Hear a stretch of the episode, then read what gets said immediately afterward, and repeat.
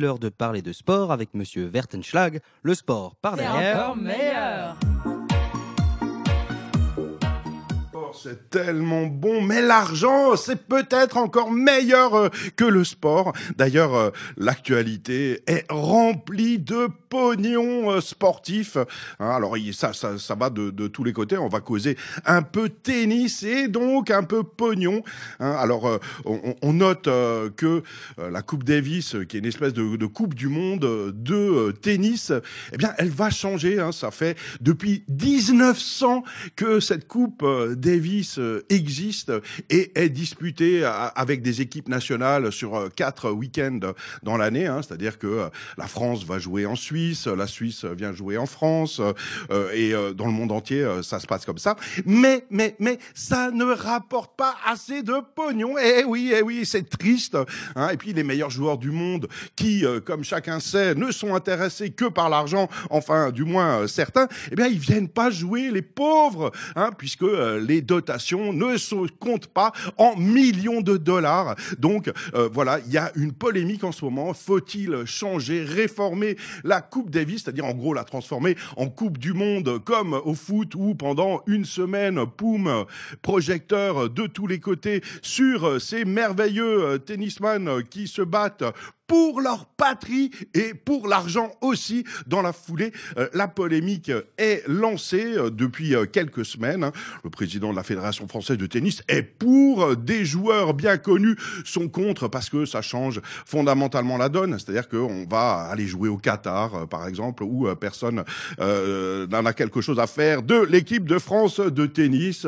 et donc, on va perdre cette, selon les détracteurs de cette nouvelle formule, on va perdre la popularité la passion qui peut animer euh, le tennis lorsqu'il est joué à domicile et qu'on réussit à perdre contre une petite équipe. C'est tellement drôle. Mais, mais, mais il n'y a pas que des millions dans le tennis.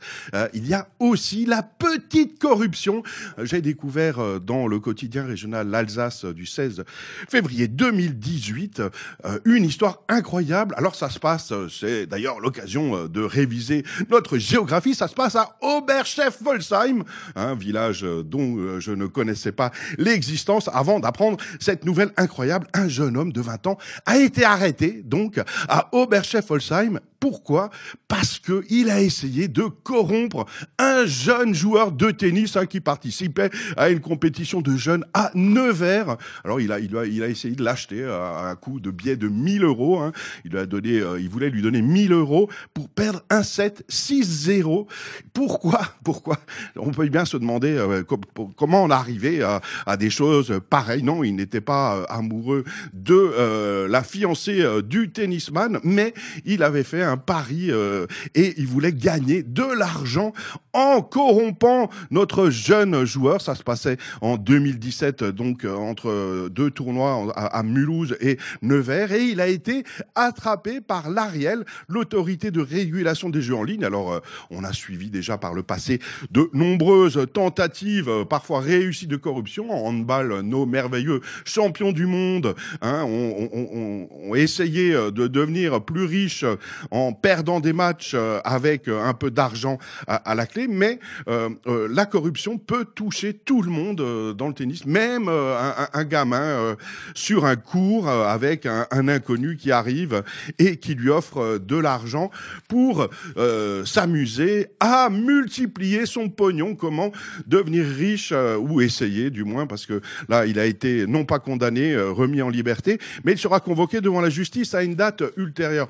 De l'argent encore de l'argent, toujours de l'argent. C'est la Formule 1. Alors la Formule 1, hein, on change euh, de niveau. Alors la Formule 1, c'est cette course euh, merveilleuse où euh, pendant deux heures, des voitures tournent en rond avec des gens qui les regardent et le déplacement est souvent délicat, dangereux. Eh bien la Formule 1, ben, elle gagne pas assez d'argent, la pauvre. Eh oui, eh oui. Alors que faire quand on est à court de pognon hein, Parce que les, en 2006, 600 millions de téléspectateurs à travers le monde regardait la Formule 1 dans l'année, au moins 15 minutes. Et puis en 2017, donc l'an passé, ce nombre est chuté à 350 millions. Eh oui, ils ont perdu 250 millions de téléspectateurs.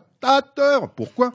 Ben tout simplement hein, parce que euh, ils ont choisi euh, de diffuser euh, cette, ces courses sur des chaînes qui payaient, des chaînes cryptées, et ce qui fait que mathématiquement, mécaniquement, eh bien, il y avait moins de gens qui pouvaient le regarder. Alors, un milliardaire états-unien a racheté la Formule 1 pour 8 milliards de dollars, et ben maintenant, ils vont essayer de gagner plus de sous, et TF1 va diffuser des courses, comme ça va être merveilleux de faire la sieste dimanche après-midi en regardant des voitures pas au diesel sur TF1.